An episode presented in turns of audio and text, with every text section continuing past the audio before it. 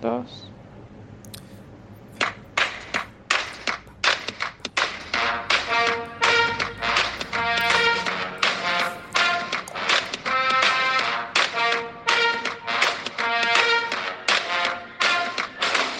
Buenas tardes amigos, bienvenidos a otro capítulo de Ozymandias. Espero estén bien. Como esa cuarentena, como ese coronavirus. Y el día de hoy tenemos un tema simpático se me ocurrió en estos días. Este, vieron que Venezuela es un país que tiene como un millón de historias que contar, pero bueno, como vimos en dictadura y hay un sesgo informativo, político, económico de toda vaina, nunca nadie nos deja contar, ¿no? Entonces la gente siempre dice que, bueno, algún día cuando vivamos en libertad, que, que, series, que Netflix tenga la libertad de, de hacer series sobre Venezuela y que, ¿qué series podría hacer? Esto lo hablaba hace poco con, unos amigos y nadie se me ocurrieron varias cositas o varias series que, que querían sacar. ¿eh? Así que nada, vamos a pasar un rato hablando de estas posibles series, ¿vale? La primera serie que se me ocurrió se podría llamar El Dorado. El Dorado tendría que ver con todo lo que pasa actualmente en Santa Elena de Guairén. Ustedes saben que Santa Elena de Guairén es este lugar de Venezuela que está cerca de la frontera con Brasil, que básicamente hay minas ilegales de oro. Eh, es un territorio controlado por paramilitares y se realizan estas operaciones ilícitas, ¿no? Este es un pueblo bien particular porque encuentras cualquier cantidad de, de alimentos o, o productos que en Venezuela no existen, de bienes de primera necesidad, porque es un lugar que maneja mucho dinero. Este, para acceder allí tienes que, tienes que pagar como una vacuna para poder vivir y alojarte a los, a los paramilitares. Y nada, cuando encuentres las pepitas de oro, vas, las vendes y, y es el ciclo sin fin. Este, la, la, serie podría ser de, no sé, un reportero o gringo que, que decía ir y hacer su vaina. Y descubre todo lo que está pasando en la frontera. Estaría bueno. Otra, otra de las series que podríamos hacer sería como el, el background o lo que de verdad pasó con la operación Get Ustedes saben que en la historia han habido varias operaciones este, militares de Hollywood muy exitosas que se han visibilizado, ¿no? Tenemos la operación Valkyria, por ejemplo, este, la operación esta de, de cuando mataron a Osama Bin Laden, tenemos un millón de películas de operaciones de eh, eventos de la Segunda Guerra Mundial. Y nada, este, en este caso podríamos hablar de la operación eh, Gedon, que no sabemos si ya murió o sigue en camino en Venezuela, que fueron estos sujetos que atraparon en las costas venezolanas. Y en un principio yo creí que era un, un pote de humo, ¿no? Del gobierno, aún lo puede seguir siendo, este, de unos americanos que agarraron y tal. Pero nada, estoy investigando un poquito y bueno, empecé a ver que hay, hay una serie de videos de como que diferentes comandos tácticos venezolanos en, en territorio norteamericano. Este, después se, se conoció que, que, uno de los asesores de, del presidente encargado de Venezuela, Juan Guaidó, sí tuvo contacto directo con una de estas empresas privadas norteamericanas, las cuales se encargan de este tipo de trabajos. En Estados Unidos es muy normal que se contraten empresas privadas de mercenarios para hacer trabajos eh, como que on, undercover, encubiertos, y que los gobiernos no tengan nada que ver, ¿no? Usualmente estas empresas están formadas por ex-marines, ex-seals, ex-fuerzas especiales, que son personas retiradas que se cambian al, al ámbito privado para hacer más dinero. Eh, resulta y acontece que se contactó una de estas empresas, la, la empresa solicitaba una cantidad módica de 500 mil dólares para, para capturar y traer vivo a Maduro en, dentro del territorio norteamericano eh, como que los, los asesores de, del presidente encargado Guaidó se negaron, dijeron, no, como que es mucho dinero, qué sé yo, pero le dieron un adelanto de su bolsillo, dice la leyenda, de 50 mil dólares. Resulta que el tipo, el encargado este de la operación, no tuvo ningún progreso y como que la dejaron morir. Y nada, y todo, se, todo, toda esta olla se destapa ahora que, que agarran a estos supuestos norteamericanos en las costas venezolanas en varios puntos, ¿no? Eh, casualmente, eh, salió uno, un, norteamericano, un ex militar norteamericano diciendo que nada, que, que, lo contactaron, que él es ex fuerzas especiales, pero que no aceptó el trabajo porque era de alto riesgo y parecía sacar una película de Hollywood. Sí, eh, como que, bueno, sabes, el mundo real no es, no es Jack Ryan y en realidad es muy difícil lo que planteaba esta gente, ¿no? Y por consiguiente, luego también renunciaron eh, dos de los asesores de Juan Guaidó en Estados Unidos, o que, hacen ese tipo de trabajo. Así que le dieron un poco de credibilidad a todo lo que pasaba con la operación. Estaría bueno saber el, el trasfondo de eso, en qué quedó o en qué va a caer. Eh, Venezuela tiene un material muy sólido, por ejemplo, para hacer una versión de House of Cards criolla. Este, puedes agarrar a... La trama puede ser, no sé, el típico eh, dirigente estudiantil de, de, una universidad pública, que es apadrinado por un, un chivo de la vieja escuela del, o del gobierno o de la oposición. Y nada, el, el poco a poco va escalando dentro de la política universitaria, luego hace contactos con partidos políticos, luego entra en la política nacional. Eh, primero tiene valores, cree en la democracia, en la libertad, en una manera diferente de hacer política, y luego se ve corrompido por, porque entiende cómo funciona verdaderamente el sistema y siendo oposición mantiene al gobierno en el poder. Este, básicamente sería como ilustrar la historia de Ricardo Sánchez, pero sin Ricardo Sánchez, que es un tipo bien desagradable y asqueroso. Como un buen elenco sería esta serie. Este, ¿Qué otra cosa podrían hacer? Bueno, cuando se destape todo el, todo el meollo del narcotráfico venezolano, eh, yo soy uno de los que dice que Pablo Escobar va a quedar en, en el olvido. Nadie se va a acordar quién era ese señor porque cuando se den las cifras y la cantidad de dinero y la cantidad de drogas que se mueve desde Venezuela hacia el mundo, eh, todo lo que será la historia del narcotráfico colombiano va a pasar a una segunda página. Narcos Venezuela podría tener, no sé, unas 10 temporadas tranquilamente, porque aún no se acaba. Es lo triste de la historia. Aún no se acaba.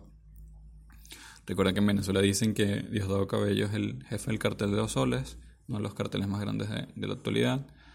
Y, y nada, como vimos en las series colombianas de narcos, usualmente los, narcotraficantes empiezan a tener contacto con otro tipo de, elementos para, ganar dinero o poder, como son grupos terroristas, eh, paramilitares, eh, trata de blancas, qué sé yo. Y bueno, saben que Venezuela es el, el paraíso de los de, de todos estos grupos irregulares, este, en Venezuela dicen que, que hay personas escondidas de ETA, de Al Qaeda, eh, de Hezbollah.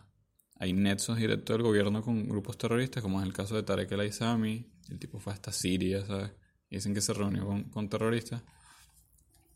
Así que Narcos Venezuela sería una locura, básicamente, una locura.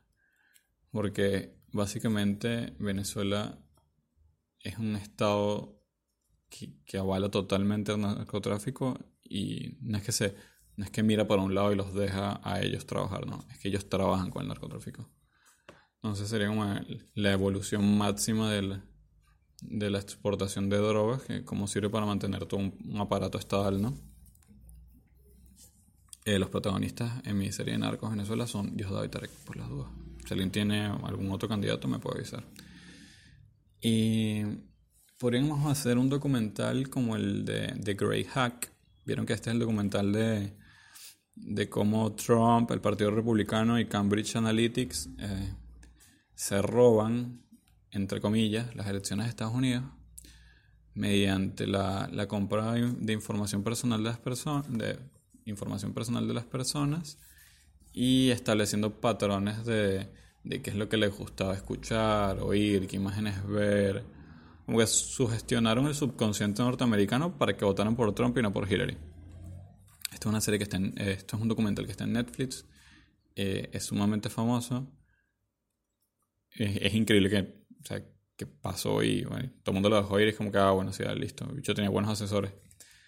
Pero eh, pero que es un país libre, se puede hacer eso. En Venezuela nuestra versión sería no algo tan contribuido, claramente, porque nuestro gran robo de varias elecciones, eh, los personajes principales de esta, de este documental serie serían el CNE, Smartmatic y TVSI, la principal villana de la historia, claramente.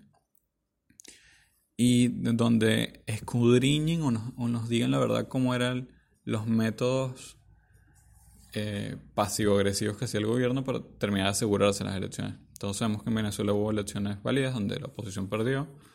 Todos sabemos que en Venezuela hubo elecciones este, donde la oposición ganó y no, no le reconocieron la victoria, donde ganaron y achicaron el, el porcentaje de su victoria. Así que estaría bueno como que alguien se ponga a desmontar todo esto, ¿no? Un día a la vez. Perdón. Y estaría chévere. Podríamos hacer este una, otro documental al estilo, no sé, como Tiger King de Dora Suela, que sería como de toda la, toda la historia de todos los bulichicos que se instalaron en, en el imperio.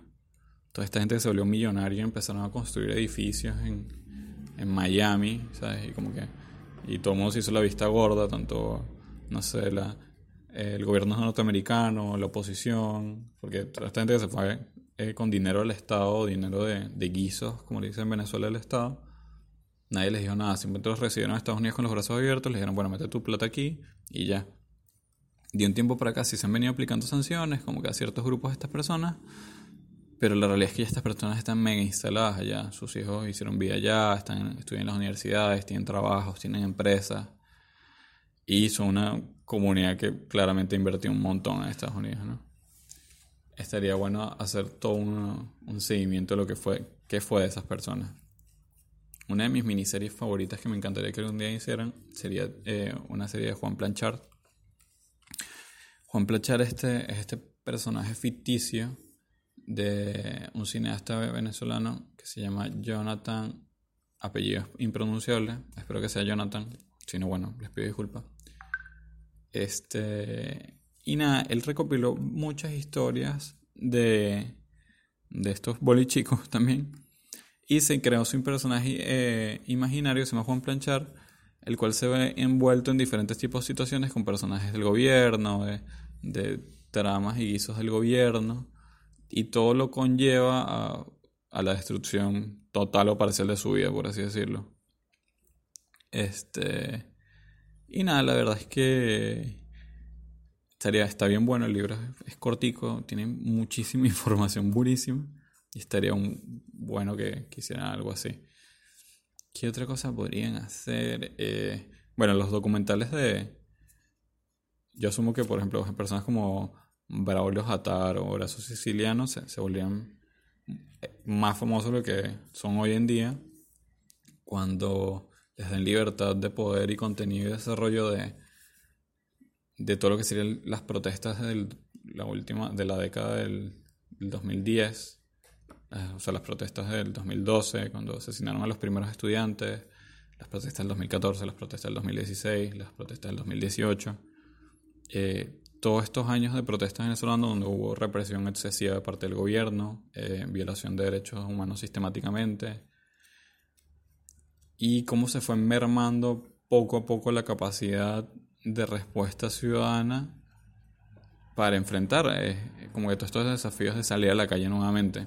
Eso es algo que hay material infinito, pero el cual debería ser viralizado, porque ustedes ven que cuando están en el extranjero, normalmente te dicen, hola y tal, y mira, ¿y ustedes qué hacen acá? Eh, Venezuela es muy lindo y tal. Ah, sí, yo sé, es súper lindo. Bueno, visítalo. O, no sé, ¿sabes? Hay 200.000 venezolanos en Buenos Aires, ¿por qué crees que estamos acá? Y al final del día creo que es un, poco como falta de información o falta de realidad gráfica, visual, auditiva que las personas no tienen. Las personas fuera de Venezuela o los no venezolanos. Y eso hay que visibilizarlo porque hay una, hay una frase súper darks que yo siempre he dicho que, que lo malo es estar el lado perdedor de la historia, en este caso ser oposición de una dictadura, es que si no, si no vences, eh, tu historia nunca va a ser contada. O sea, es como quien dice, la historia no la cuentan los perdedores. Entonces, si nunca logramos salir del gobierno, y nunca se abre como toda esta caja de Pandora de cosas que realmente pasaron y, no sabemos qué pasaron o creemos que pasaron, no, no se va a saber. básicamente pasarán muchísimos años y nunca lo sabremos. Como nunca sabremos qué es lo que realmente pasa en Cuba, más allá de, de noticias, ONGs, qué sé yo, bueno, nunca, nunca nadie en el mundo va a hacer a ciencia cierta qué es lo que pasa en Venezuela, ¿no? Eh, podríamos hacer series animadas de animales asombrosos, por ejemplo, el, pajarito que era Chávez, eh, la iguana asesina que dañó todo el sistema eléctrico venezolano como hace 15 años. Esa iguana aún tiene la, la culpa de todos nuestros males, al parecer, en materia eléctrica. Y podría, existir un Jersey Shore Margarita, o Los Roques, o Curazao, o un Jersey Shore, no sé, salvaje, y lo haces en metido en la selva, en, la selva amazónica, o por el Salto Ángel, qué sé yo. Venezuela también tiene material ultratumba, porque ustedes vieron que nuestro país es, es un país muy ligado a prácticas no convencionales, por así decirlo, y podríamos hacer series o documentales eh, paranormales, entre comillas, sobre, por ejemplo, todo lo que rodeó la muerte de Chávez o todo lo que estuvo ligado a la profanación de la tumba de Simón Bolívar. Que ustedes, si, si no saben, este, luego de la profanación de la tumba de Simón Bolívar, todas las personas que participaron en ese evento hoy en día están muertas. Creo que todas. Eh, posiblemente uno de, uno de los programas más dolorosos que puedan llegar a crear o documentales sería dónde están los, los reales, sería la recuperación, perdón, la recuperación, recopilación, estoy recopilación histórica de todos los proyectos y obras que se aprobaron y nunca se completaron. Eh, sí, sería muy doloroso, pero bueno, yo creo que toca también, ¿no? El mundo tiene que saber como hicieron el museo, el museo del Holocausto, yo, yo apoyaría el museo de lo que se robaron. Y todo graficado y quién firmó cada proyecto de ley. Eh, cada proyecto, perdón, de construcción. Y dónde está ese dinero hoy en día. No lo sabemos. Y habría una miniserie romántica de Leopoldo y Lilian, júrenlo. Eso no, no tendría desperdicio de pana. Ya sabemos que Lilian es prima hermana de él, así que ya tenemos hasta la protagonista y todo. Y archivos secretos del más allá serían todos todas las cosas que nunca supimos de, personajes de la política venezolana que nadie sabe cómo están vivos o nadie sabe cómo siguen participando o jodiendo dentro del territorio nacional. A pesar de todas las cosas malas que han hecho, aún tienen como que pie, mérito y siguen en la palestra. Por encimita les puedo decir a Henry Ramos, José Vicente Rangel, Jorge Rodríguez, Escarrá, Capriles, eh, Julio Borges.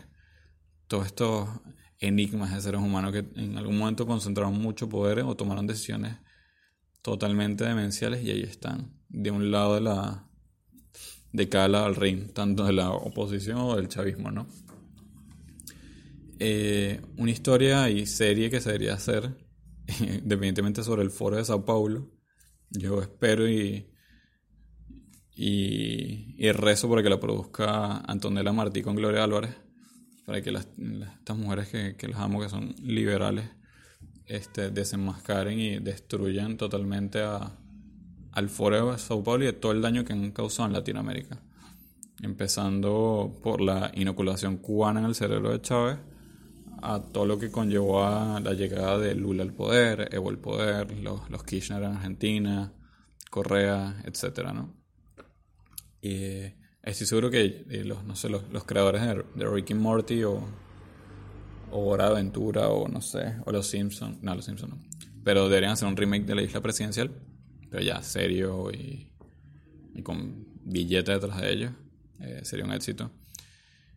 Y por último, lo, último que pensé y que, es, que está más reciente que nunca, este, yo haría una, una serie así, no sé, como Ciudad de Dios. Sí, Ciudad de Dios es un, buen ejemplo. De este personaje ahorita que se llama eh, Willetsis. Willetsis es, a ver si, si lo puedo eh, poner conciso. Cuando, en Venezuela hubo una época que organizaron zonas de paz, ¿no? Esto es como que los los alcaldes se reunían con los, con los grupos armados de los municipios y les decían como que, bueno, miren, les vamos a dar este pedazo de territorio, no queremos que aquí roben a nadie, maten a nadie y ustedes lo controlan. Estas personas les dijeron, ah, bueno, buenísimo. Son prácticas que se hacen en Caracas hace mucho tiempo, por ejemplo, en el 23 de enero, los que mandan, no es la policía ni el gobierno, eh, son los tupamaros, por ejemplo. Entonces, pero el gobierno quiso replicar este ejemplo en muchos lugares, y por ejemplo en lugares como Petare era algo útil, porque Petare es el barrio más grande, o, la barriada popular más grande de toda Latinoamérica. Y, y nada, lo veían como un, factor de control. Era como que le dan las armas a los grupos, eh, grupos violentos de la zona. Ellos se encargaban de controlar todo y mantenían todo en orden. Ellos no dejaban que la gente se rebelara contra el gobierno y aparte no se metían en actividades de demasiada exposición. Cuando, eh, esto es una palabra muy venezolana, pero cuando jodían más de la cuenta, o sea, fuera de allí empezaban a secuestrar, matar, traficar drogas, el gobierno de Guerrero mandaba las OLP. Las OLP básicamente son como grupos de exterminios armados. Son unos tipos que tienen unas máscaras como si fuera Call of Duty Modern Warfare. Y los tipos llegan al lugar, matan a todos los que tienen que matar, eh, civiles, malandros, niños, quien sea, abuelita, y se iban. Bueno, eh, como las el poder de las OLP era muy fuerte, en realidad estos grupos armados se quedan, entre comillas, tranquilos. En, el caso de Willetsy, él le dan el control de Petare, o, una parte de Petare, ¿no? Él es como el encargado de esa zona de paz.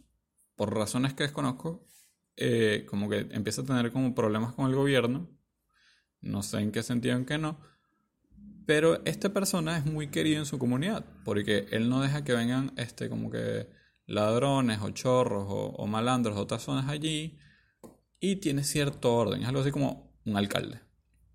Y las cosas funcionan bajo su, su mando, ¿no? Entonces lo que hace el gobierno es libera a un preso de la cárcel para hacerle la guerra a este personaje. Este preso se llama eh, Osopodes Gusano. El tipo es horrible, es un amorfo con cara de asesino. Y hace poco hubo como una especie de guerra fría donde cada bando mostraba su poder y estuvieron disparando alrededor de 6 horas. Estamos hablando de, no sé, 5.000 casquillos de bala. La, cuenta era absurda, ¿no? Y las últimas declaraciones este, del gobierno fueron del presidente diciendo que este Willetsis trabajaba directamente para la DEA y que era un, peligro para la población y militarizó lo que sería su zona en Petare, en el, en el barrio este que está en Caracas, ¿no? Y el tipo empezó como un trabajo clandestino de redes sociales de como alborotar a todos los a todos estos grupos armados civiles en contra del gobierno. Este, bueno, hay que ver en, cómo termina su historia eh, o cuál es el desenlace. Claramente no, normalmente el gobierno gana en estos enfrentamientos, ¿no? Porque o lo van a vender, o lo van a matar, o lo van a encontrar, pero es increíble cómo utilizan siempre a su conveniencia, como a sus assets, a sus herramientas. Y estaría bueno que hicieran una serie de esto. Digo yo que estaría bueno, no sé. Medio turbia, ¿no? Pero. Eh, nada, espero que les haya gustado este capítulo de Simandías y estamos trabajando para hacer cositas más largas. Eh, cualquier cosa me pueden escribir, enviar un, correo. Tenemos correo ahora, tenemos una cuenta de Twitter, se llama Osimandía Podcast Show. Eh, voy a estar subiendo los capítulos viejos de uno en uno y los nuevos, nada, los voy a tirar de una en Spotify. Y nada, bueno, nos vemos. Espero que estén bien. Cuídense.